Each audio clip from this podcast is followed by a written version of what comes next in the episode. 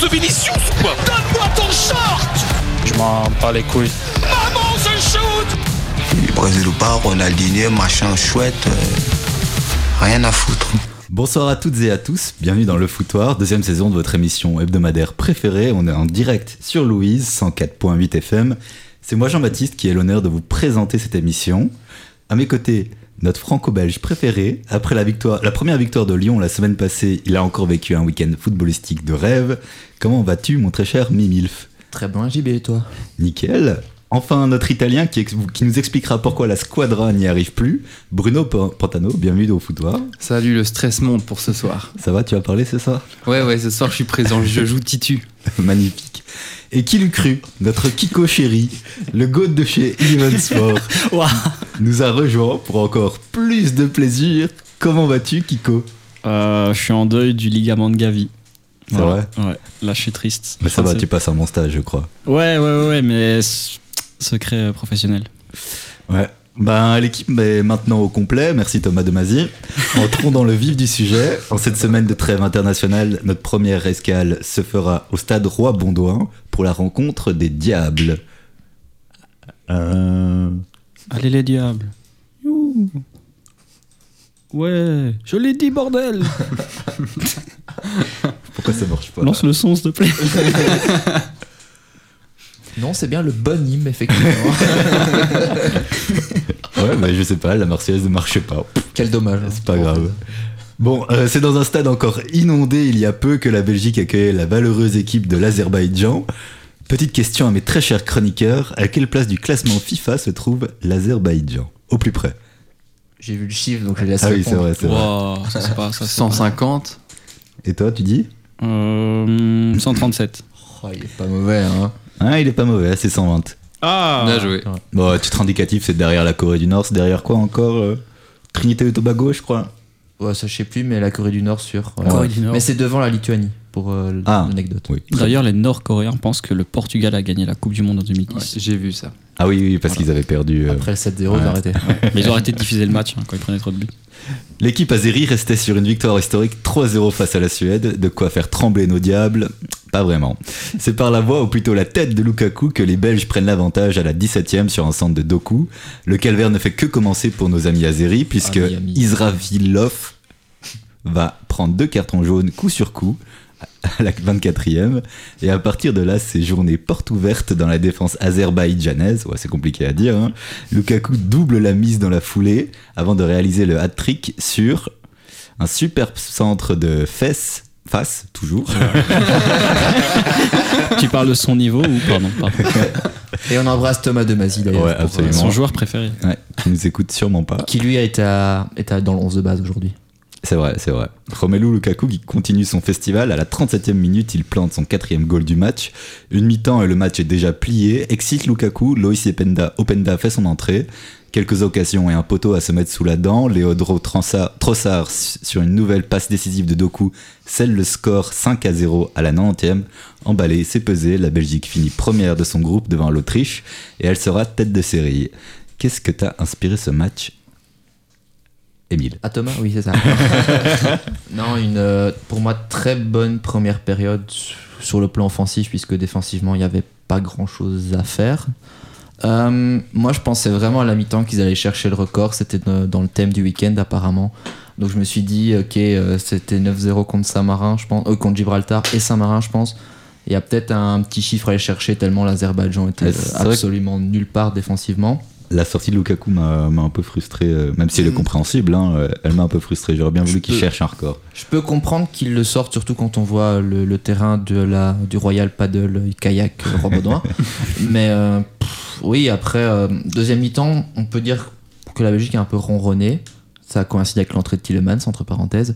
Mais euh, ouais, moins retire sur la deuxième mi-temps. Peut-être que plus de joueurs ont, je dirais, joué individuellement. Tu vois, chacun voulait peut-être faire son petit geste, son petit but, etc. Ce qu'on n'avait absolument pas vu en première mi-temps.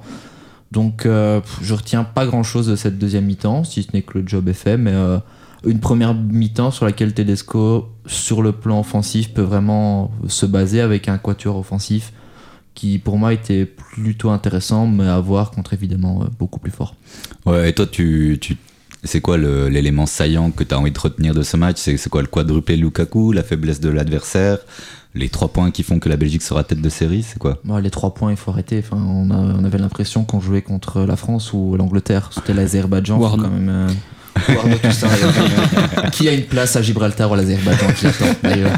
Non, mais Pas gardien. je dirais il pas Troisième trop de gardien. doute sur les- Vraiment. ouais, sur les trois points, donc ça non. Donc moi j'ai quand même envie de retenir euh, ce quadruplé Lukaku et au-delà le meneur d'homme que c'est, c'est anodin, mais euh, ne fût-ce que j'ai bien aimé son attitude euh, avant les hymnes, enfin avant l'hymne suédois ou azerbaïdjanais, je ne sais plus. Mais tu sais vraiment le, le respect, enfin tu vois que c'est le leader de cette équipe, alors il a officiellement pas le brassard, enfin vu que c'est De Bruyne le capitaine euh, théorique, mais euh, tu vois vraiment que c'est un peu lui le grand frère de l'équipe, le meneur d'homme. Euh, donc j'ai vraiment aimé au-delà de son quadruplé son attitude de manière générale quoi. Après oui, on la faiblesse de l'adversaire, on, on la connaissait donc euh, Ouais, pas de et surprise. On a vu que, enfin, on sait que des fois Lukaku, euh, il est un peu décrié, un peu comme Giroud peut l'être en France, où il y a des problèmes d'efficacité, de trois petites bourdes. Là, il met un quadruplé avec les Diables, ce qui porte son total, à 80 buts en seulement 113 sélections. Vous pensez qu'il peut atteindre les, les 100 buts euh, au final, lui? Oui, facilement, je pense qu'il va les atteindre parce que vo- voilà, on voit qu'il a quand même cette faculté à claquer facilement, euh, principalement dans les phases de poule. En, comment dire, dans le cœur des gros tournois, on attend encore vraiment qu'il soit efficace à 100%, mais quand on voit dans les phases de qualification, il claque tout le temps. Donc les 100 buts, je pense qu'il va y arriver facilement, qu'il pourra rivaliser avec les meilleurs buteurs euh, internationaux euh, en général. Quoi. Il faudra encore un petit bout de chemin pour rattraper Ronaldo, parce qu'il est quand même à 126 goals. hein. Mais il était pas loin d'un record personnel, Lukaku. Enfin, d'un record aussi historique, avec 5 buts. Ce serait, ça aurait été la première fois de sa carrière. Et en même temps, la première fois dans un match officiel qu'un Belge marque 5 buts Ah, dans ok. une rencontre. Ah, je- tu me l'apprends. Ouais, le record à 5 de Robert de, v... de Veen en 1911 contre la France. Ah oui, 1911. hein. Et ouais, donc euh, vraiment, c'est Un Mais euh, ouais, il manque, euh, il manque euh, le caractère décisif de Lukaku dans les grandes compétitions. Quoi. Ouais, Et euh, toi, tu, tu le vois atteindre les, les 100 buts? Lui, il est sans but large. Ouais. Ouais, ouais. bien encore Gibraltar. hein. Ouais, c'est ça. Il y aura encore un ou deux quadruplés à mettre contre Arnaud. C'est vrai, c'est vrai. Et quelle place à peu près vous lui faites dans le football belge? Parce qu'il y a des têtes de gondole, hein. il y a De Bruyne, Hazard, euh, Courtois aussi dans, dans, son, dans, son autre, sti- dans un autre style. Vous, vous le mettez où à peu près? C'est toujours compliqué euh, de comparer, on en a un peu parlé, comparer les périodes parce qu'il y a quand même quelques légendes du football belge qu'on oublie mais qui dans les chiffres sont là. D'instinct, on a envie de le taper, enfin moi perso j'ai envie de le taper euh, top 5, peut-être même voire top 3. Mais on est tellement dans une culture un peu de l'instant, tu vois, que je pense que si on demande aux gens aujourd'hui, mettez-moi votre top 5, il y a 4 joueurs euh, de l'époque actuelle qui sont dedans. Peut-être qu'au niveau de talent, ça se du talent, ça se justifie. Mais euh, j'espère juste, à raison, qu'on n'oubliera pas d'autres peut-être légendes qui n'ont juste pas eu la chance d'avoir eu un effectif aussi qualitatif et aussi complet qu'on l'a. euh, J'ai envie de dire qu'on qu'on l'a eu il y a quelques années, donc ouais. Emmerich top 3 ou pas Non, top 3, non. Top 10, grand max. Top 10 grand max Ouais, ouais, T'es ouais. sévère, non Ah non, je pense à tous les, tous les noms qui peuvent, euh, qui peuvent euh, se disputer une place dans le top 10. Et je pense que Lukaku, il manque ce caractère euh, décisif pour euh, pouvoir entrer dedans. Et ouais. Après, Jordan Lukaku, par contre, ouais, top 3. Pour la qualité de ces interviews.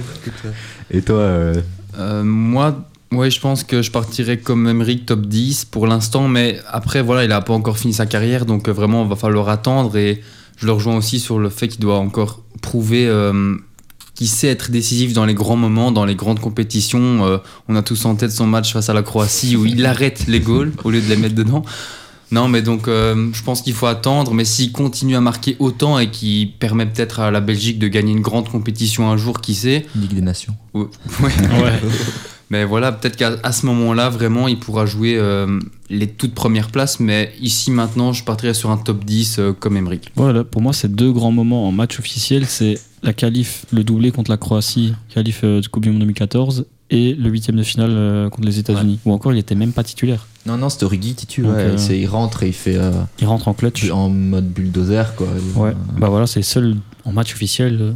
Bah, Peut-être qu'il a sûrement. il fait un gros match contre le, le Brésil en Coupe du Monde. contre la Tunisie aussi, non Contre la bref. Ouais, Si tu- ouais. Euh, il fait un, la- bah, c'est lui qui récupère la balle sur le but de De, de Bruyne, sur le, le deuxième but. Donc euh, je sais qu'il avait fait un putain de match et surtout, alors peut-être pas dans la feuille de stats, mais euh, dans sa présence euh, dans le jeu sans ballon. Quoi. dans le jeu sans ballon, la manière dont il avait pesé sur la défense centrale et sur Fernandinho aussi.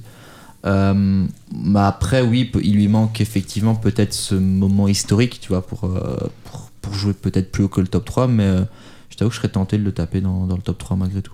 Ok, ok. Ah, devant hasard, personnellement. Ah oui, Trogan, putain. Ouais, Kylian aussi. euh, Top Bravo. 3 pourtant. Ouais, il- moi, j'ai envie de mettre Lukaku devant hasard, tu vois. Mais le prime d'Hazard. Ouais, je dis pas, mais je trouve qu'en Le équipe burger. nationale, euh, Il y a Oui, le non, moment non, mais George. Lekens, euh, iconique, tu vois, mais euh, ouais, je sais pas, je. Moi, je mettrais Lukaku devant Hazard euh, dans le. Si je vais faire un top 5 des joueurs historiques belges. Alors, peut-être. Je parle pas de talent pur, hein, mais. euh, ouais, de ce qu'il a apporté et ce qu'il va apporter, j'en suis certain. J'ai envie de mettre Lukaku devant Hazard si je vais faire un top 5. Mais Tu sans vois. hasard, tu passes pas le Brésil, par exemple. Ouais. Ouais, non, peut-être, tu vois, mais euh, ouais, moi je trouve qu'il a peut-être plus apporté euh, à sa façon.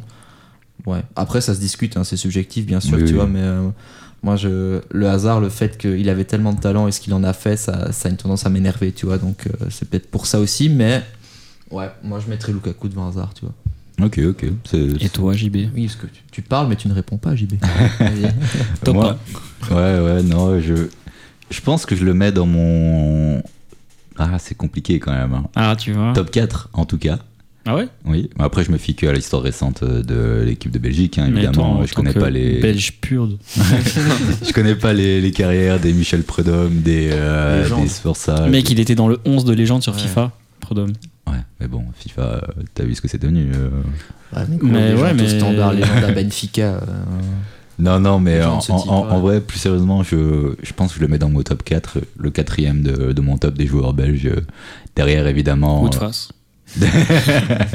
non, derrière De Bruyne, Hazard et Courtois. Dans cet ordre?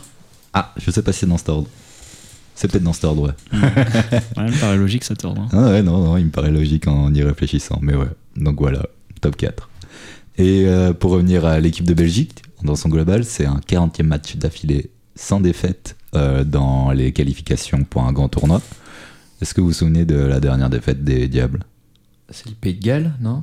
Pas le Pays de Galles C'est le Pays de Galles. Donc c'est pour le- 2016. c'est avant, avant l'Euro 2016, donc ouais, c'est 2015-2016, non? Exact, c'est en 2015. Ouais, je Bien me joué, rappelle de ce match à la fort. hein. Je crois qu'on avait mis une attaque à un moment, euh, Benteke et Lukaku. C'est euh, marrant parce qu'on repère en, 2000 en l'Euro 2016 contre Oui, Belgique. oui, oui. c'est- j'ai eu peur qu'ils me disent une bêtise.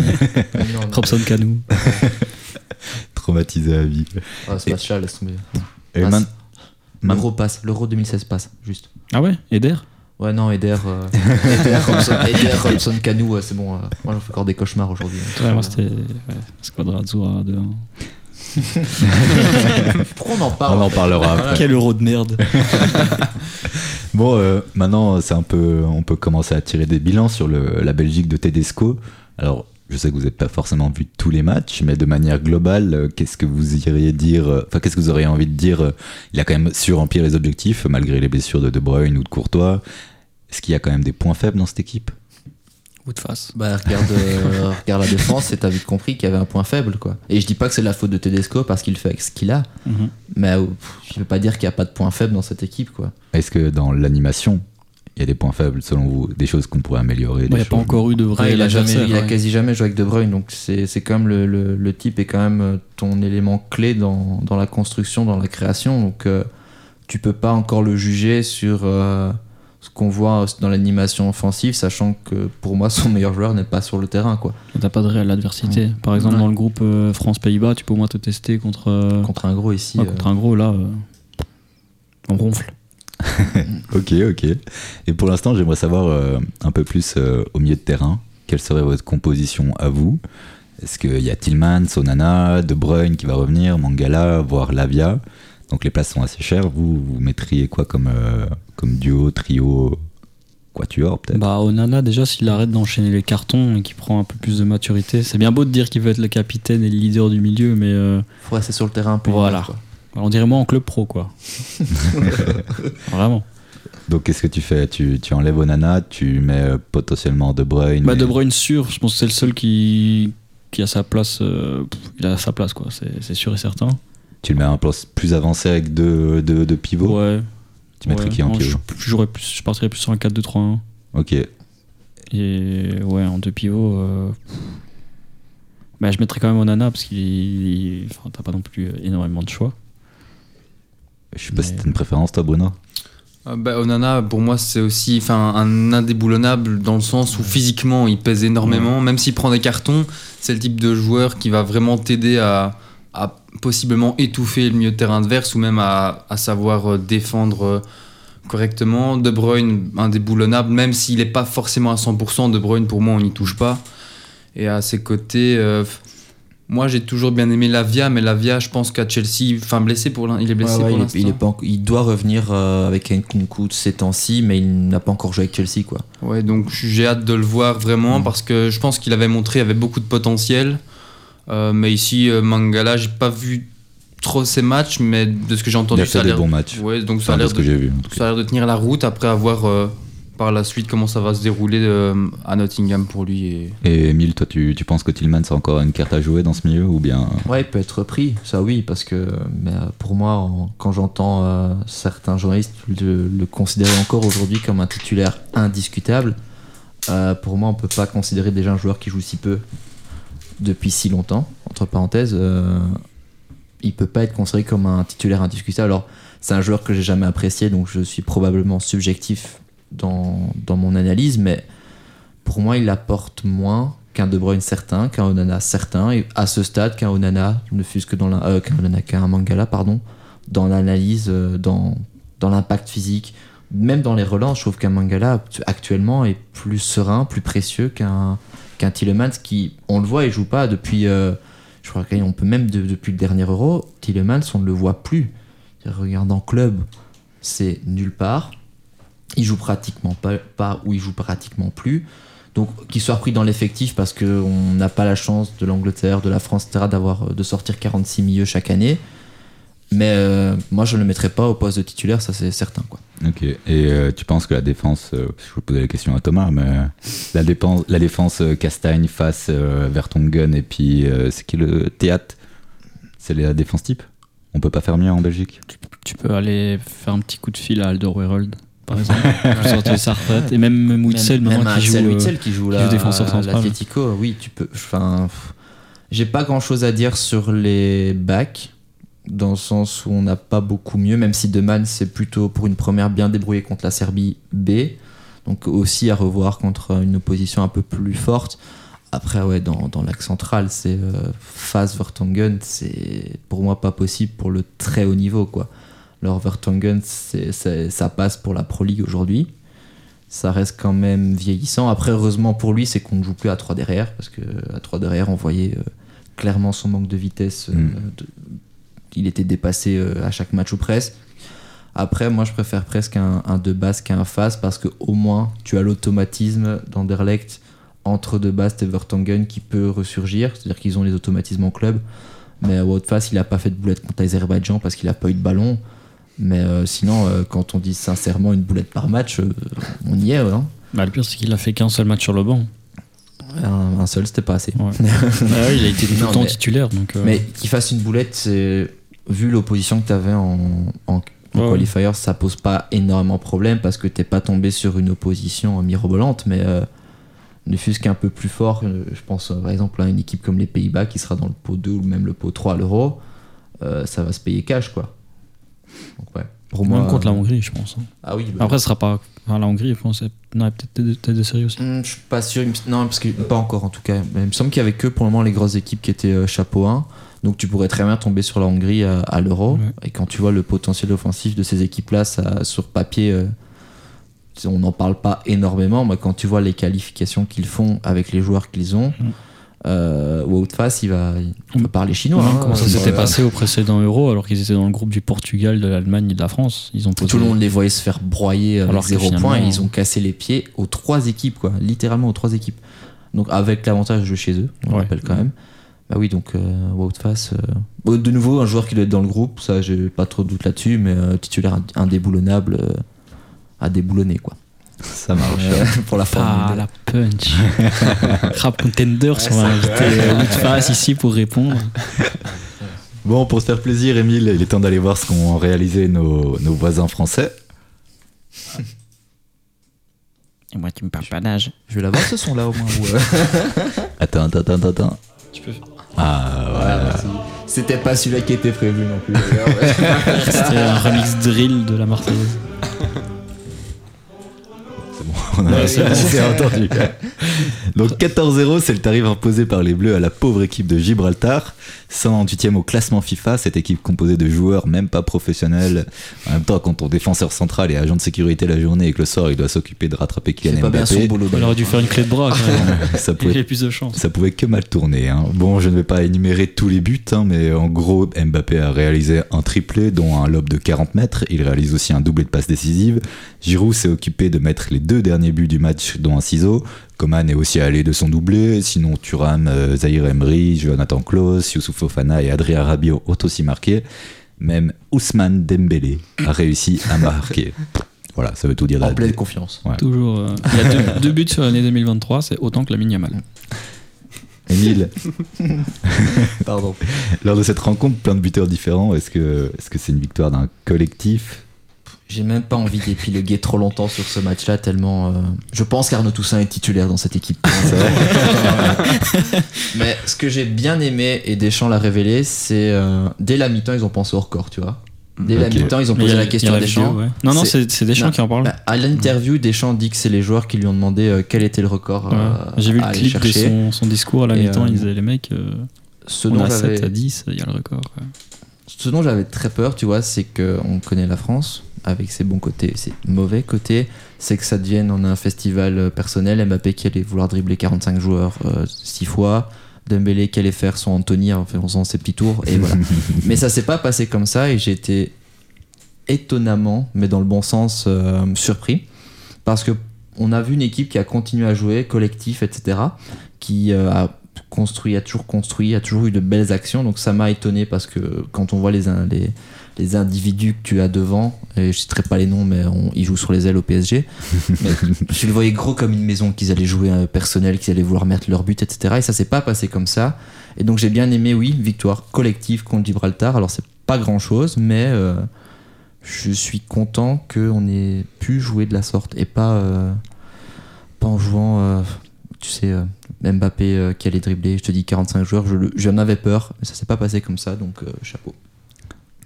À relativiser malgré tout. Il, a profité du coup de, de la faible opposition pour mettre les plus hauts buts de sa carrière. Voilà, ça sera la compil YouTube. Giroud, heureusement, il a mis des retournés contre d'autres équipes, mais euh, Bah, c'est pour son aussi. transfert de cet été, tu vois, la petite vidéo euh, à montrer au Real. Regardez, Ouais, je suis bon. Regardez, un lob de 40 mètres, le gardien il se lève dans 4 heures pour faire du pain et il était éteint de sa journée de travail. Bon, ouais, en parlant de Mbappé, un triplé en plus dans sa carrière, 24 ans et déjà 46 goals en équipe de France. Dépasse Griezmann, donc il est sur le podium des meilleurs buteurs de l'histoire de l'équipe de France. C'est qu'une question de temps avant qu'il soit premier Ouais. Ah, il est Bruno. 4 buts de Giroud, quoi. Oui, c'est ça, il est tout proche de Giroud et je pense que. Il rejoue contre Gibral- Gibraltar, il bat le record. Quoi. Non, mais il va vraiment, euh, d'ici quelques matchs, je pense, pulvé- pulvériser leur corps. Surtout que Giroud, voilà, il marque, mais à, comment dire, avec une moins bonne fréquence que, Mbappé. Donc, à mon avis, oui, euh, Mbappé va pas avoir de souci à, battre Giroud. Et je pense que dans les années futures, euh, le record de Mbappé va, être difficile à aller chercher pour les futurs attaquants de l'équipe de France. Mais quel attaquant français va dans le fin Après, ils sont tous de plus en plus précoces, mais euh, va arriver aussi tôt en équipe de France et jouer? Après, on sait même pas combien de temps Mbappé jouera. Est-ce qu'il va nous faire une carrière à la Cristiano et jouer jusqu'à ses euh, 38 ans S'il le fait, c'est même plus un record qui va. enfin, c'est- D'ailleurs, d'ailleurs, on va- Oh. Emile, euh, Emile sait la réponse. Oui. Donc, euh, pour mettre ce record en perspective, à supposer que Mbappé marque 50 buts par saison, combien de saisons doit-il encore faire, ou bien jusqu'à quel âge doit-il jouer pour rattraper Ronaldo? Mais J'avais déjà vu une stat comme ça avec Messi. S'il y avait un mec qui jouait 11 ans et qui mettait 50 buts par saison, il n'atteignait pas Messi. Mbappé, c'est pas. Il doit jouer encore euh, jusqu'à 46 ans ou un truc du genre pour euh, Oh, l'égaler. non, euh, Non quand même. c'est Je réalisable. crois qu'il doit encore jouer euh, 13 ans, 14 ans. Non, je pensais pas que vous alliez dire autant. C'est- Il doit jouer jusqu'à ses 35 ans. Ah, ok. C'est-à-dire euh, encore 11 saisons euh, en marquant 50 goals. S'il n'y a pas de blessure, il y a moyen en vrai. Ah oui? Bah, Bah, il faut qu'il reste en Ligue 1. Quoi. Oui, c'est- La Ligue 1, voilà. non, mais je pense qu'il a le niveau. euh, après, à voir sur les années s'il pourra toujours euh, utiliser sa vitesse, ce que je crains. Donc, à un moment donné, il va devoir changer son style de jeu pour euh, continuer à, à beaucoup scorer. Mais je pense que d'être 35 ans. Dans le football actuel, surtout avec les joueurs qui jouent de plus en plus vieux, il y a peut-être moyen euh, pour lui d'aller chercher leur corps. Je rectifie ma parole, c'est en goal et assist pour atteindre Messi. Donc Ah je pense oui, que ça devrait ouais, être encore regardé. plus long du coup pour euh, rattraper Messi. Ouais, parce que On je crois qu'il était à propagande. 300 et quelques, euh, 300 aidés pour euh, les assists, non? Ouais, attends, euh, si tu veux, continue l'émission. Il Tu reviens vers nous. Bon, du coup, euh, toi, tu as vu le match, hein, je crois. Ouais. Est-ce que l'anima- l'animation euh, à droite de l'équipe de France t'a convaincu avec Klaus et Coman Mais Klaus, moi j'aime bien, c'est un joueur que, que j'affectionne euh, depuis euh, bah, quelques matchs. J'avais déjà regardé à Marseille et je trouve vraiment que ça donne un bon rendu. Surtout qu'ici, bah, premier but pour lui avec la France, donc ça va pouvoir lui donner de la confiance. Et j'espère que bah, Didier Deschamps va à un moment donné euh, mettre un bac droit de, de formation, entre guillemets. C'est un dossier, Émile va pas contredire, qui est ouvert depuis longtemps en équipe de France. Donc, non- rentre chez toi. donc non, moi j'aime bien la paire Hernandez et Klaus à droite. Donc franchement, Klaus, voilà, ça me ça me plaît beaucoup. Euh, C'était qui titulaire à droite? C'est Coman. Ah oui, Coman. Coman, j'aime bien, très virevoltant. Euh, par exemple, à choisir entre Coman et Dembélé, je prends Coman très facilement. Ici, Dembélé a mis un but contre Gibraltar. Espérons qu'il continue sur cette lancée-là. Mais non, Coman, j'aime bien. Et... Mais Klose, voilà, euh, j'espère vraiment que euh, Deschamps va encore lui donner sa chance parce que pour moi, il a le niveau, surtout qu'il a 30 ans, il a un âge où il a de la maturité. Donc non, euh, surtout qu'il sait jouer offensif. En défense, je sais pas trop ce que ça donne au niveau défensif. Contre Gibraltar, il a pas vraiment pu se tester. Mais à mon avis, il a des lacunes comme peut-être Hernandez sur le, sur le flanc gauche. Mais pour jouer offensif, en tout cas, je pense que Klaus est, est l'homme de la situation pour Deschamps. Et tu penses pas qu'avec des, latéraux comme euh, Théo et, euh, Klaus, qui montent beaucoup, on a un déséquilibre s'il n'y a pas de milieu récupérateur de métier? Ben, pour avoir vu euh, la France jouer quelques matchs avant, je pense que tu as raison. Mais il y a aussi, euh, pour comparer la situation d'Hernandez à Milan et, avec la France, euh, il se projette moins avec la France. Donc ça permet de rester un peu plus derrière, même s'il arrive encore à être décisif avec l'équipe de France. Donc je pense que c'est un juste équilibre à trouver. Peut-être qu'un des deux devra exercer plus de tâches défensives pour pas trop déséquilibrer l'équipe. Ça, c'est à Deschamps de trouver la, la sauce, entre guillemets, enfin de faire prendre la sauce. Euh, donc, euh, non, je pense que dans la dynamique, si la France aime jouer au ballon, ça permettra à, à l'équipe d'avancer en bloc et à l'autre équipe, ça va forcer l'autre équipe à défendre. Donc, euh, je pense pas vraiment que ça va causer problème. quoi. Émile? Je suis entièrement d'accord et je suis très heureux que Deschamps ait enfin compris enfin, que son talon d'Achille était back droit. J'espère qu'il l'avait vu parce qu'on l'a tous vu. Mais qu'il a enfin compris que mettre un back droit, ça peut être utile dans une, un 4-3-3. Donc oui, Klaus, alors c'est un Marseillais, hein, donc euh, vous savez mon amour pour Marseille, hein, surtout pour les pierres. Mais, euh, mais il fait bien son boulot quoi. Après de nouveau on l'a vu, enfin le pauvre euh, était, dé- était là avant la Coupe du Monde donc on a, il n'a pas été repris au dernier moment du fait du changement de, de système. Ici l'avantage qu'il a c'est qu'à Marseille, Marseille est repassé à 4 derrière avec Gattuso donc Deschamps a enfin vu qu'il pouvait, que Klaus pouvait aussi jouer dans un système à, à 4 derrière et pas qu'en piston. Maintenant de nouveau on verra aussi Klaus dans J'attends de le voir aussi dans une opposition très forte. On l'a vu contre les Pays-Bas, mais euh, des Pays-Bas euh, aux abois, pas loin de Gibraltar. Euh, donc j'attends de le voir contre vraiment une opposition forte. Alors les amicaux de la France sont pas encore sortis, mais j'attends de le voir contre une Angleterre, contre un Portugal, contre une Espagne. Est-ce que voir, est-ce que là aussi il est aussi efficace? Parce que défensivement à Marseille il y a quand même quelques lacunes quoi. Ouais, ok. Et euh, en restant en défense, Konaté est constamment blessé, alors que le poste lui semblait promis. Tu t'inquiètes pour son avenir un peu? Est-ce que ça t'inquiète pour l'euro de, de le voir euh, tout le temps Oui, ça m'énerve parce que pour moi, c'est lui, le- ça doit être le numéro 1 en Ouais. défense centrale. Pour moi, il y a. Enfin, moi, je le mets en numéro 1, c'est le premier que je sélectionne en défense centrale. Maintenant, oui, sa, sa fragilité euh, peut, peut m'inquiéter, même si l'avantage de la France, euh, c'est qu'ils n'ont pas de face pour le remplacer. c'est qu'ils ont euh, un réservoir quand tu regardes derrière. euh, Tu, mets qui d'ailleurs avec pour accompagner Upamecano? Parce que je pense qu'Upamecano est Cœur un de des main. boulins. enfin, vous mettez qui? Ouais. Moi, je mettrais Saliba. J'aime bien Saliba aussi. Ouais, Saliba. Tu penses pas que ah, Kaloulou joue à droite? Kaloulou à Milan, ouais, c'est à droite, mais il peut aussi dépanner dans, en défense centrale. Mais f- pour l'instant, Deschamps l'a pas encore repris une seule fois. Donc, euh, en plus, surtout qu'avec l'Euro, une grosse échéance qui arrive, je pense pas qu'il va vraiment avoir sa chance. Ou peut-être pour des amicaux avant, mais en tout cas, l'Euro, je sais pas si Kaloulou va être repris en tout cas. En tout cas, il peut plus reprendre la porte et le Normand. On en avait même pas besoin. Pour quoi. ton grand dire- plaisir. Le Normand buteur.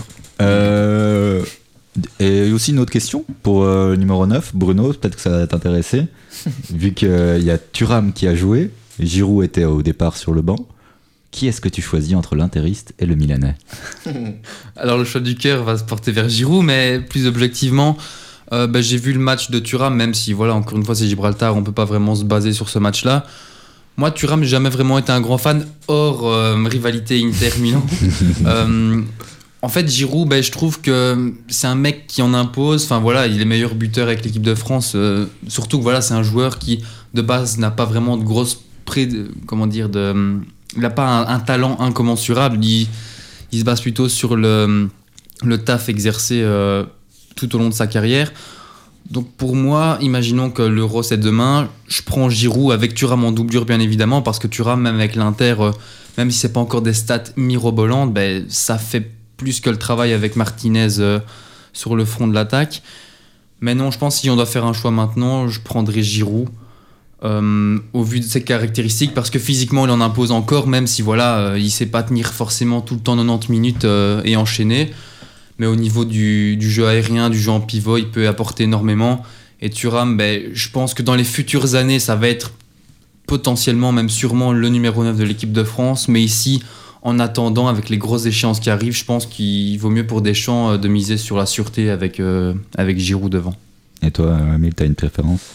Je trouve que Thuram est le l'entre-deux parfait entre et Colomwani d'un côté et Giroud de l'autre. Euh, C'est un peu excessif, mais peut-être un mix entre les deux. Maintenant, je pense qu'entre les trois, c'est tout simplement aussi le jeu et l'adversaire qui, qui peuvent définir. C'est-à-dire qu'un Colomwani, on le voit très bien en Ligue 1, s'il n'a pas d'espace, euh, c'est compliqué. Bah, Giroud, au contraire, je veux dire, c'est quelqu'un qui, même avec peu d'espace, avec son gabarit, peut clairement garder un ballon et peser sur une défense. Et pour moi, Thuram fait bien l'entre-deux, c'est-à-dire qu'il lie à la fois les qualités de pouvoir garder un ballon même face à un bloc bas, et en même temps, il a une certaine vitesse qui, dans les espaces, avec euh, bah, les ailiers qu'il a à ses côtés, euh, peut faire mouche. Donc, euh, assez convaincu par Thuram, mais euh, tu l'as dit, mais je suis assez étonné de son adaptation rapide à l'Inter, Mhm. surtout quand tu viens de Gladbach. Quoi. C'est vrai que moi, de base, j'étais pas très fan du joueur, mais de ce que je vois à l'Inter, il a trouvé sa place avec un Lautaro qui tourne autour. C'est tant mieux pour lui. Emric, qu'est-ce que tu faisais à 17 ans, toi? Moi? Ouais. Euh, 17 ans, 17 ans, j'étais euh, ma première réto.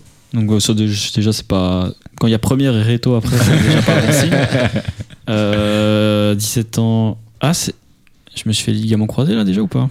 Ah, Peut-être, ouais, ouais, ouais, ouais, ouais, ouais, ouais. Lui aussi. Et ouais, Eh comme ben, quoi, lui aussi. Non. ouais, comme quoi, Parce qu'il y en a qui que mes- a. mes rêves se sont. euh, Ah, c'est son Éteint. envolé. voilà. Oh, mon pauvre.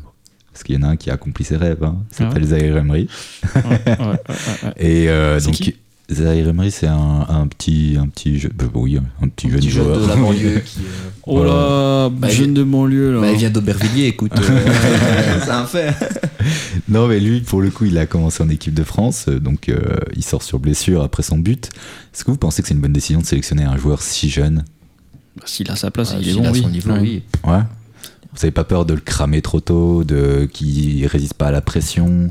Bah, je pense qu'il l'a prouvé, il a plus que la tête sur les épaules. Quand on voit les prestations XXL qui sort en, Ligue des Champions avec le PSG, bah, il prouve presque que c'est lui le patron du milieu de terrain du PSG, alors qu'il a que 17 ans, c'est un gamin. Donc euh, non, je pense pas que pour lui l'âge soit un problème.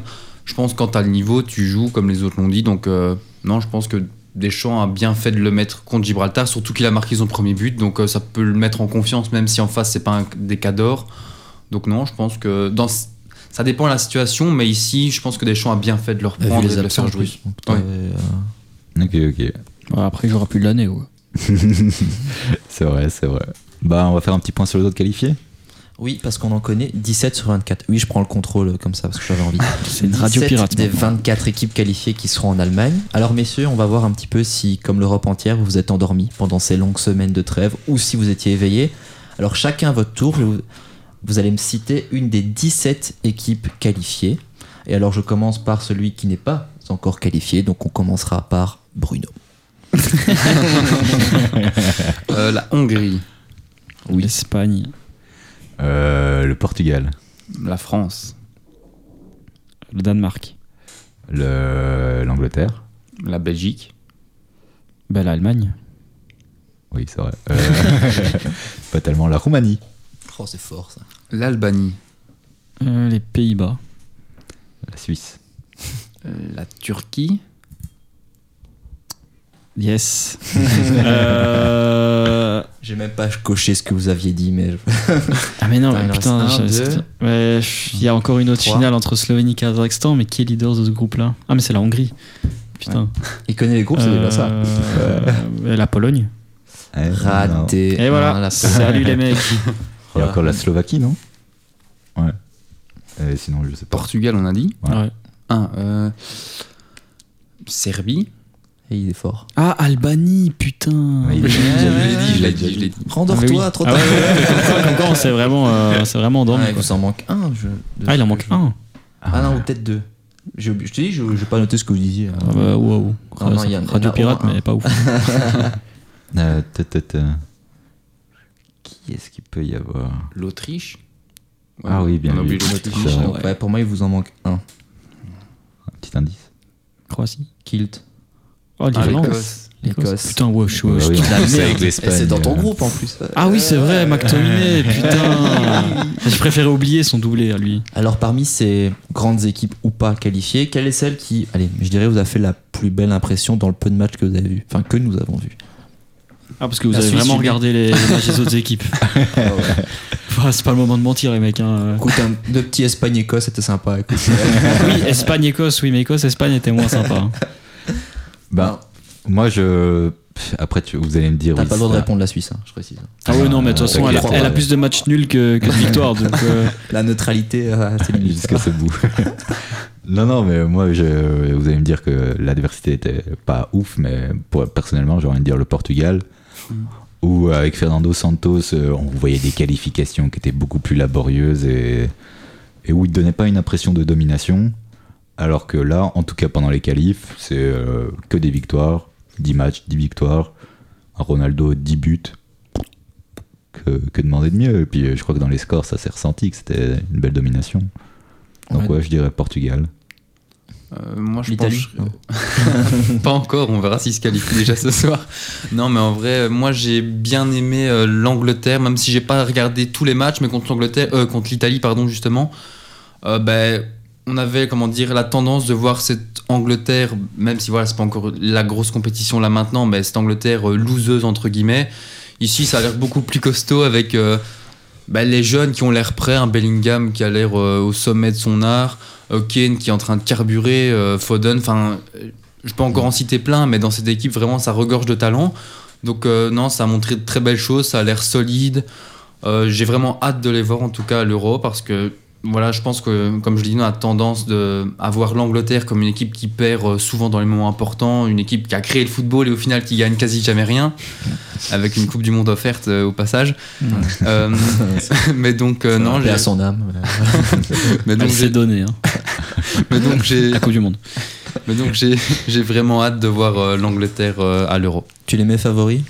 Ouais, pour moi avec euh, la France, euh, c'est les deux gros favoris qui me viennent à l'esprit. Moi, je mets le Portugal aussi dans les favoris. Portugal. Je pense que c'est le trio euh, que tout le monde va un peu retenir. Enfin, sauf si tu mets la Ouais. Suisse aussi, JB. Mais... Oh non. Ah, il nous manquait la République tchèque dans les qualifiés. Voilà. Ah, Je voulais revenir là-dessus. merci, merci. Mais c'est l'équipe qui m'a impressionné de fou. ça. euh, Tellement impressionné que j'avais oublié qu'ils étaient qualifiés. Mais, Mais euh, ouais. Qui t'a impressionné, JB euh, non, je, je vais dire euh, personne. non, je, Parce que je comme n'ai favori. vu personne. Non, mon, mon favori, c'est, c'est- ça reste pour moi la France, qui a quand même des, des valeurs sûres et des, euh, des principes de jeu que tous les joueurs connaissent, quoi. Donc euh, Deschamps est là depuis longtemps et Des principes de jeu. le danger avec la France, c'est qu'elle n'est jamais aussi nulle que quand elle se croit forte et qu'elle n'est jamais aussi forte quand elle se croit nulle. Oui, c'est un Ça, peu c'est philosophique, mais Pourtant, c'est en 2010. c'est tellement la vérité. euh, Ouais. 2010 qui est une année à part. hein, parce que On pensait que vous étiez qualité. 2012. euh, Écoute, euh, quand t'as Laurent Blanc comme coach, euh, Ouais. j'ai vu ce que c'était. hein, donc, euh, on a donné. Ok. Donc, ouais, mais euh, à voir. Ouais. Moi, Bon. j'en suis bon avec les Euro Qualifiers, même si on parlera d'une équipe qui n'est pas encore qualifiée. c'est vrai, c'est vrai. Ben, on, Le on va Kazakhstan Le Kazakhstan, oui, même. faire- Euh, ta, ta, ta. Cherche la Ah. musique, père. Ouais, ben, on va faire une petite pause. Allez. On se retrouve juste après euh, l'hymne euh, Azeri. Que vous découvrez en direct. Oh la dinguerie. On embrasse le speaker de, du Merci stade aux, trois courageux qui ont écouté ça. Quoi. en dehors de nous, vraiment. hein. Bah, de retour sur Louise, 104.8 Salut, FM. Louise. Salut Louise. Je crois que euh, on va aborder un match qui se joue ce soir, maintenant. Slovénie-Kazakhstan. Ah, c'est c'est moi qui parle Ok. De base, oui. Ah oui. C'est le même niveau. Donc, on- on va aborder Ukraine-Italie. Donc le principal enjeu de ce soir, c'est cette finale avant la lettre, avant la lettre, entre l'Ukraine et l'Italie, championne d'Europe en titre, à Leverkusen. Les deux équipes en sont à 13 points. La donne est simple pour se qualifier pour l'Euro. L'Italie ne peut pas perdre au risque de se retrouver en barrage. Vu les deux derniers traumatismes, nul doute que Spalletti voudra éviter cette option. À l'aller, la squadra s'était imposée 2 à 1. Mais ici, la pression semble clairement des semble clairement incomber aux Italiens. Ils pourront compter sur l'avantage du terrain puisque 10 000 Italiens sont attendus sur les 25 000 supporters présents. Vendredi, le succès En même temps, 5 à les 2. Ukrainiens sont en guerre. Donc, euh, Pas que ça à foutre ces gens-là. C'est vrai que ils peuvent ils pas prendre l'avion et se lever à 6h pour aller sur le front. C'est chiant. T'es toi, Émeric. Vendredi, le succès 5 à 2 sur la Macédoine du Nord n'aura pas rassuré grand monde dans la manière, puisque l'Italie menait tranquillement avant de se faire peur un petit peu toute seule. L'Italie peut-elle une nouvelle fois se planter Sur papier, a-t-elle toutes les cartes en main? Hum, Pour moi, oui, elle peut se planter. Euh, surtout quand j'ai regardé le match contre la Macédoine, tu mènes 3-0 tranquillement. Euh, la Macédoine a, enfin, a fait 4 tirs sur le match et tu te prends deux buts. Ok, parfois malchanceux. Le premier sur une erreur de marquage, le deuxième, euh, un ballon dévié. Donnarumma sait rien faire. Après, voilà, euh, heureusement, l'Italie a eu la faculté d'aller en replanter deux, d'aller replanter pardon, deux buts, donc de se mettre à l'abri, mais ça a fait peur dans la manière à un certain moment, euh, avant d'être assuré à la fin. Mais ici, je ne sais pas trop ce que ça va donner. Euh, L'Ukraine va, va jouer sa vie clairement pour. euh, Enfin, sans mauvais jeu de mots. Je vais dire que l'Ukraine, du coup, va se donner à fond. Euh, surtout bah, vu le contexte euh, actuel euh, du pays. Donc, non, je pense que voilà, s'il y a une qualification pour l'Euro, ce sera symbolique en plus pour ce pays. Donc, non, je sais pas, je, je suis vraiment curieux de voir ce que Spalletti va, Spalletti va nous pondre. Mais voilà, j'espère au moins ne pas vivre un troisième affront. de, de, Troisième de je trois, oui, Troisième oui, sur oui. quatre Oui, j'essaye compétitions. de. ouais. Je suis dans le déni. Euh, vivre un troisième affront. euh, et en tout cas, a un penalty, je demande juste à Jorginho de ne pas toucher le ballon. quoi. Comme je comprends. Un petit prono peut-être. un prono. euh, bah, je pense que l'Italie va, va- ne va pas faire l'erreur d'aller là-bas en, en jouant, en ayant le, le match nul en tête. Donc allez, je vais me mouiller, je, je vais dire 1-1, l'Italie mène et se prend un but à 93e. Ah ouais, caca Ah oui. quand même. Oh, wow. Ah ouais. Ah, Mais oui, dur, parce hein. que ça va ouais. être tendu, je pense. Et quand on regarde sur le long terme, on peut parler d'un déclin d'une euh, de cette nation. euh, L'Euro 2021 est-il juste un trompe-l'œil? C'est c'est dur à dire. Je pense qu'à l'Euro 2021, vraiment, la force de l'équipe, c'était euh, le collectif parce qu'il n'y avait pas d'énormes stars. Oui, il y avait des Chiesa, des Donnarumma, la défense Chiellini, Bonucci, mais en dehors de ça, ce qui marchait vraiment bien, c'est le. Comment dire, le, le collectif, les 11 sur le terrain, et même ceux qui, sortaient du banc arrivaient vraiment à aider l'équipe. Euh, et voilà, je sais pas, après, après l'Euro, euh, comment dire, comme si la symbiose de l'équipe était, totalement perdue au niveau de, la mentalité. euh, les joueurs ne se battaient pas autant, alors que voilà, l'Euro, ce qui frappait aux yeux, c'est que ça courait dans tous les sens, ça, c'était solidaire. Et, et aussi, je pense qu'il y a un problème au niveau de peut-être des talents. Euh, la charnière Bonucci-Kellini, ben voilà, euh, c'était vieux, mais ça faisait vachement le taf. C'est pour moi une des meilleures charnières euh, centrales de- qu'a pu avoir l'Italie. Donc euh, ici, voilà, tu passes à Bastonis Calvini, c'est quand même plus faible. Donc euh, je pense qu'il y a aussi. euh, Bah, c'est un- c'est pas ce qui est aligné. Voilà. Non, c'est pas ce qu'il y a aligné Ah bah, Donnarumma, Di Lorenzo, Buongiorno, bah, salut. Acerbi, Di Marco, Fratesi, Jorginho, Barella, Zagnolo, Raspadori, Chiesa. Qu'est-ce que t'en penses Euh, En défense, tu peux répéter les quatre? Il y a Darmian, Buongiorno. Ouais, euh, Di Lorenzo, Buongiorno, Acerbi, Di Marco. Moi, déjà, Di Lorenzo, j'aime pas trop. Je le trouve très offensif, mais il sait pas défendre. Il fait que provoquer des pénos, mec. Euh, Attends, je prends. Avec Moudric, ça va être drôle quoi. Ouais, c'est ça. Euh, Buongiorno, j'ai bien aimé, mais voilà, c'est un mec qui joue à Torino au niveau, euh, au niveau expérience. Je sais pas vraiment si ça va assurer, mais contre- je pense qu'il avait même joué contre l'Angleterre, si je me trompe pas. Ou... Enfin, en tout cas, il avait déjà joué un gros match et ça avait bien donné. Acerbi euh, expérimenté mais très lent. Et Di Marco interiste, mais j'adore ce joueur, j'ose le dire là maintenant. Ah, c'est pour ça ta veste bleue et noire. Voilà. Le changement de camp direct. sinon, euh, sinon Jorginho, pff, bah, f- au niveau penalty, voilà, euh, ah, c'est vrai. c'est une merde, pardon du gros mot.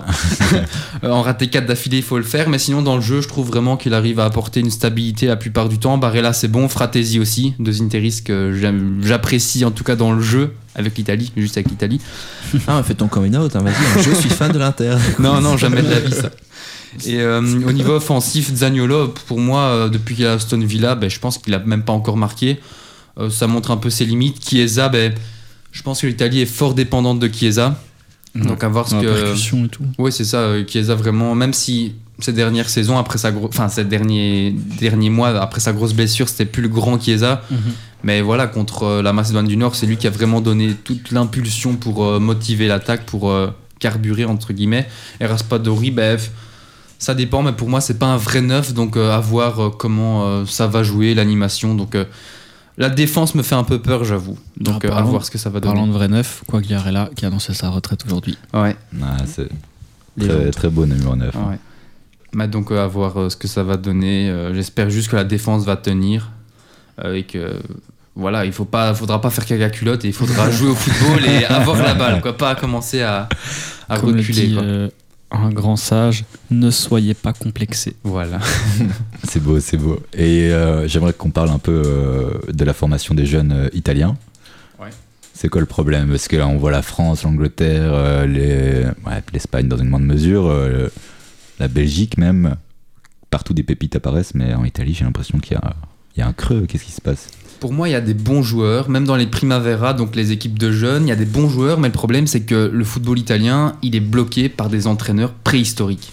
T'as des Sarri, des Mourinho, Pioli, je vais le critiquer, Allegri. Il y a plusieurs entraîneurs qui n'apportent plus rien et qui ne donnent pas forcément la chance aux jeunes. Et alors aussi, ce qui, a- ce qui est récurrent euh, en Italie, et là, il y a une énorme comparaison à faire avec l'Angleterre, l'Allemagne, etc., c'est que j'ai l'impression que parfois, quand on tente de mettre des jeunes dans l'équipe et que ça ne va pas, donc ils ont fait une erreur, on les retire directement et c'est punition, tu touches plus, enfin tu montes plus sur le terrain et tu dois partir dans un plus petit club pour ensuite remonter euh, dans les dans les échelons.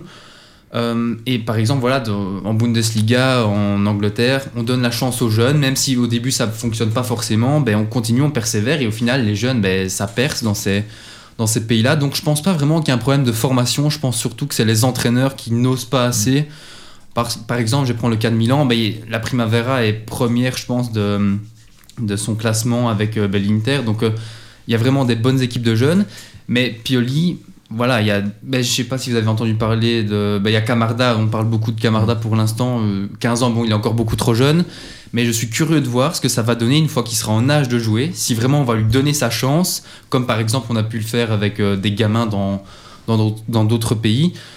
Donc oui, le problème pour moi, le principal problème, c'est qu'on donne pas la chance aux jeunes euh, et que les entraîneurs ont peut-être une vision trop vieille du football et que je pense aussi que c'est dans la comment dire dans les gènes en Italie de ne pas faire jouer les jeunes. D'ailleurs, ben, dans la squadra qui joue ce soir, il n'y a pas vraiment de, de joueurs précoces quoi. Mhm. Ah, le dernier Milanais qu'on a parlé de manière précoce, c'est pas Mastour. Ah ouais. Ah oui. Il, il est quoi en D2, D3 grec lui. Ouais, il, est- il est loin, il est loin. Ouais. C'est vrai, du coup. euh, Il jonglait bien avec Neymar sur sa vidéo. C'est- c'est sa ça. comp, c'est tout. Palmarès, jongle Ouais. bien avec des Voilà. De son côté, l'Ukraine devra obligatoirement s'imposer pour éviter les barrages. On sait tous qu'au-delà du domaine purement sportif, une qualification pour une telle compétition, compétition serait aussi un message politique envoyé au monde entier. Émile, tu nous as fait un condensé sur l'état de l'équipe ukrainienne. Oui, parce que pendant que l'Italie voyait ses vieux démons ressurgir face à la Macédoine du Nord, l'Ukraine était-elle au repos pour préparer sa finale Et les hommes de Rebrov, oui, c'est le nom du sélectionneur, croient en tout cas en leur chance. hein. Comme tu l'as dit, JB, l'Ukraine jouera plus qu'une simple qualification pour un euro ce soir, même si ces matchs à domicile sont en fait des matchs à l'extérieur. Nous voulons aller à l'euro pour rendre notre peuple heureux. Le message lancé par l'ailier de Gérone Tsigankov est clair, l'Ukraine croit en ses chances. Sinon, après l'échec donc lors du mondial 2018, mais aussi l'échec en barrage du mondial 2022 face au Simonde, immonde gallois, dans un contexte il est vrai très particulier, mais cette fois les partenaires de Zinchenko se sont aisément imposés et face à la Macédoine du Nord et face à Malte. Et dans les gros matchs, on peut pas dire qu'ils aient des mérités. Ils perdent 2-1 à San Siro face à l'Italie. Ils parviennent à tenir en échec l'Angleterre 1-1 et, euh, ils ont également tenu en échec l'Allemagne en juin 3-3. Alors le 11 ukrainien, lui, présente quand même de sérieux atouts. Alors l'antique Piatov, je sais pas si vous vous rappelez de ce gardien absolument nullissime, a laissé ses cages au gardien titulaire de Benfica, Troubin. Alors derrière, on retrouve quand même, derrière et au milieu, plusieurs joueurs assez solides de PL, hein, bah, Zinchenko, comme euh, Zabarnil, mais même l'arrière gauche Mikolenko d'Everton. Mais c'est surtout sur le front de l'attaque, sans mauvais jeu de mots bien sûr, que l'Ukraine a tiré atours à faire valoir. Alors on connaît tous Modric, flop de Chelsea, mais toujours capable d'un éclair. euh, mais aussi la doublette du meilleur club catalan. Parce que oui, Emery, quel est le meilleur club catalan aujourd'hui? Je te laisse répondre à la question. Mais donc on a cette doublette Tigankov Dovbyk et qui est épaulé en 10 par la pépite de 21 ans du Shakhtar, Soudakov, qui détient les clés d'équipe. Vous demanderez à l'Antwerp ce qu'ils en pensent. D'ailleurs, de la vitesse, de la technique et de la percussion que, que pourrait, qui pourrait pardon, faire mal à la squadra, qui pourrait de nouveau donc voir ressurgir ces vieux démons. Alors Bruno, dernière fois qu'on te pose la question, mais caca culotte ou pas ce soir? Je prie pour pas caca culotte, mais à voir. Et j'espère que cette fois, il va y avoir, va y avoir vraiment euh, le sursaut d'orgueil. Surtout que voilà, il y aura 10 000 Italiens dans le stade. Donc euh, la réaction est attendue. Et je pense que s'il y a flop euh, pour la squadra, En tant que champion en titre. ouais, en plus, champion d'Europe, le champion d'Europe qui. Enfin, il y aurait, il y a un système de barrage assez compliqué, donc il y aurait peut-être encore une chance pour se qualifier, mais le champion d'Europe en titre qui n'irait pas à l'Euro, ce serait incroyable, surtout que voilà, l'Italie, même si ces dernières années, ces dernières années ça va pas forcément, ben, c'est quand même un grand nom du football, donc euh, à voir, mais j'espère que Spalletti aura à cœur de, de, se rach- de racheter la conscience du pays. Mais justement, comme tu dis, il y a un système de barrage hyper compliqué à comprendre. Je crois que le Luxembourg a encore des chances de se qualifier alors que la Norvège pas du tout. L'Irlande devait perdre et a perdu du coup pour euh, avoir toujours une chance de se qualifier. Bah, bien joué à eux. Et euh, du coup, je sais pas, Emile, est-ce que tu sais un peu nous expliquer, nous éclairer euh, sur ce, à ce sujet? Euh, bah oui, si vous êtes spécialiste en énergie nucléaire, par exemple, parce que c'est ce système qui a été mis en place, il a la capacité de transformer nos playoffs ou même notre État fédéral en un album de Martine. Parce qu'à la fin de ces éliminatoires, donc pour l'Euro de 20 2024, il reste encore trois places pour, euh, pour l'Allemagne. Et contrairement à ce que l'on pourrait croire ou ce qui aurait pu sembler logique, ce ne sont pas les trois meilleurs troisièmes de groupe, par exemple, qui iront en barrage, mais ce sont bien les résultats de la dernière Ligue des Nations. Vous savez, le truc que personne regarde.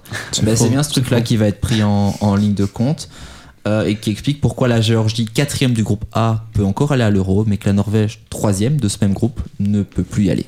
Donc concrètement, en fait, les 12 nations concernées par les barrages qui, seront, qui auront lieu en mars seront les équipes les plus méritantes de la dernière Ligue des Nations. C'est-à-dire que les quatre meilleures équipes de chaque ligue qui n'ont pas obtenu leur ticket, donc les ligues A, B et C, joueront le- les barrages.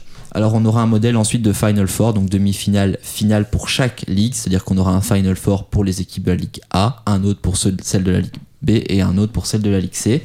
Et alors encore pour compliquer le truc, hein, si l'une des ligues est incomplète, ce qui devrait être le cas de la Ligue A, donc celle des meilleures équipes, ben, la place sera attribuée au vainqueur de la Ligue D, l'Estonie, et oui, qui a pourtant fini dernière avec un petit point du groupe des Diables, et qui peut donc espérer hypothétiquement aller à l'Euro. Alors à ce stade, ça donnerait donc des barrages qui donneraient un, pour la voie C la Géorgie, la Grèce, le Luxembourg et le Kazakhstan. Donc oui, l'une de ces équipes ira à l'Euro.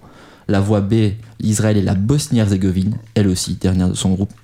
Alors que la voie A verrait la Pologne, le Pays de Galles et l'Estonie. Et ensuite, il y aurait trois places à redistribuer entre la voie B et la voie A par tirage au sort, entre la Finlande, l'Ukraine et l'Islande. Un vrai bordel en somme. Bruno, t'as tout compris? Presque. J'ai dû lire deux trois articles honnêtement pour comprendre, mais c'est comment on peut pondre un truc pareil. Mais je pense que nos auditeurs ont, ont- ont Mm. compris. De toute façon, ça va faciliter la, la tâche quand on passera à 32 euh, pour la prochaine. Ouais, vas-y, on qualifie tout le monde et puis comme Oui, ça, il a plus de... Oui, voilà. Ouais. Je suis finalement 32. Après tout, Gibraltar, pourquoi Gibraltar n'y va pas? Saint-Marin. Bon, Pourquoi attention, pas un euro Saint-Marin Gibraltar c'est vrai, bien dit, bien dit. Attention, j'ai une petite question pour vous. Non.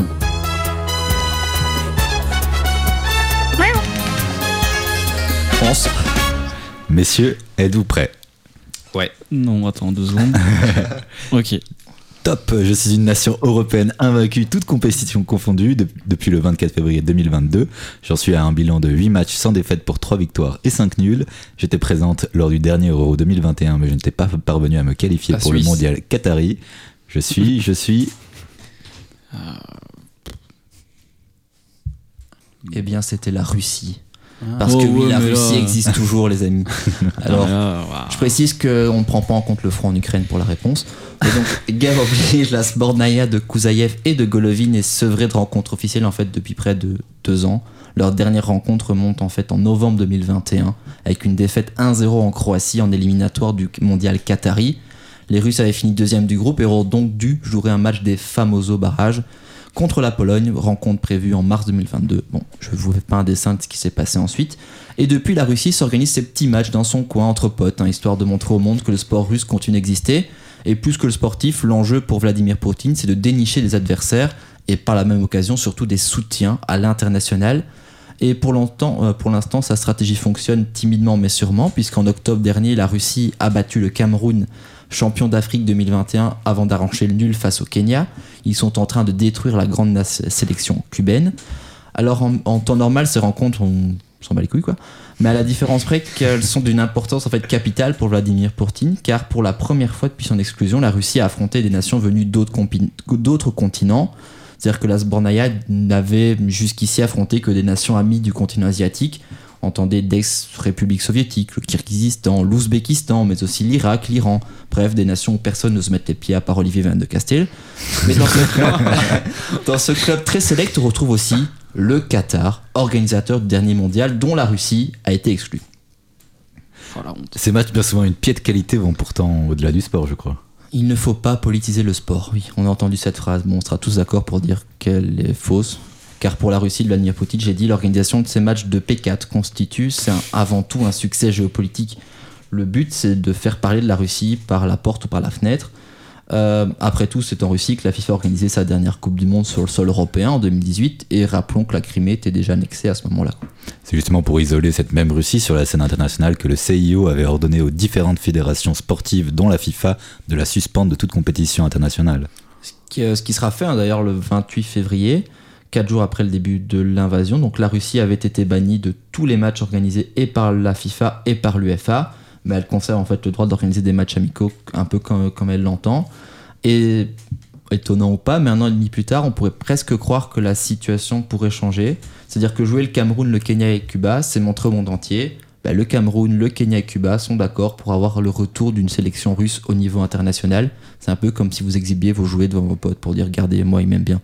Un énième, un énième coup de pression du Kremlin, alors que le CIO doit encore d'ailleurs statuer sur la présence d'athlètes russes euh, sous bannière neutre au prochain JO. Alors, dans un entretien accordé au magazine SoFoot, dédicace à Linden, un spécialiste de la géopolitique du sport russe confiait qu'il, je cite, ne serait pas surpris de voir la FIFA autoriser la Russie à disputer les qualifications pour la Coupe du Monde 2026. Bon, il y aura tellement d'équipes aussi. Mais après tout, pour Gianni, business is business, donc pourquoi pas, hein, tant qu'on y est. Et c'est pas plus mal, je tiens à le dire, pour la Belgique, qui est invaincue contre la Russie ou l'URSS depuis 1982, depuis donc 9 matchs de rang. En attendant la bombe nucléaire. Merci euh, Émile, merci à vous tous, à toi Bruno et à toi Émeric. Ah bah de rien. Bon, Thomas c'est de brother. Pas merci à Thomas de Mazie. Euh, N'oubliez pas de suivre le foutoir sur Instagram, at le-du-bas foutoir-du-bas Louise. À suivre le grand bordel et nous on se retrouve lundi prochain, même heure, même endroit. Bonne soirée. Tchuss. Monstre. Ciao.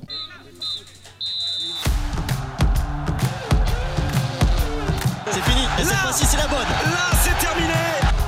Merci à l'équipe, à jouer, à l'entraîneur. Sortez le pyjama et allez vous coucher tout de suite, messieurs dames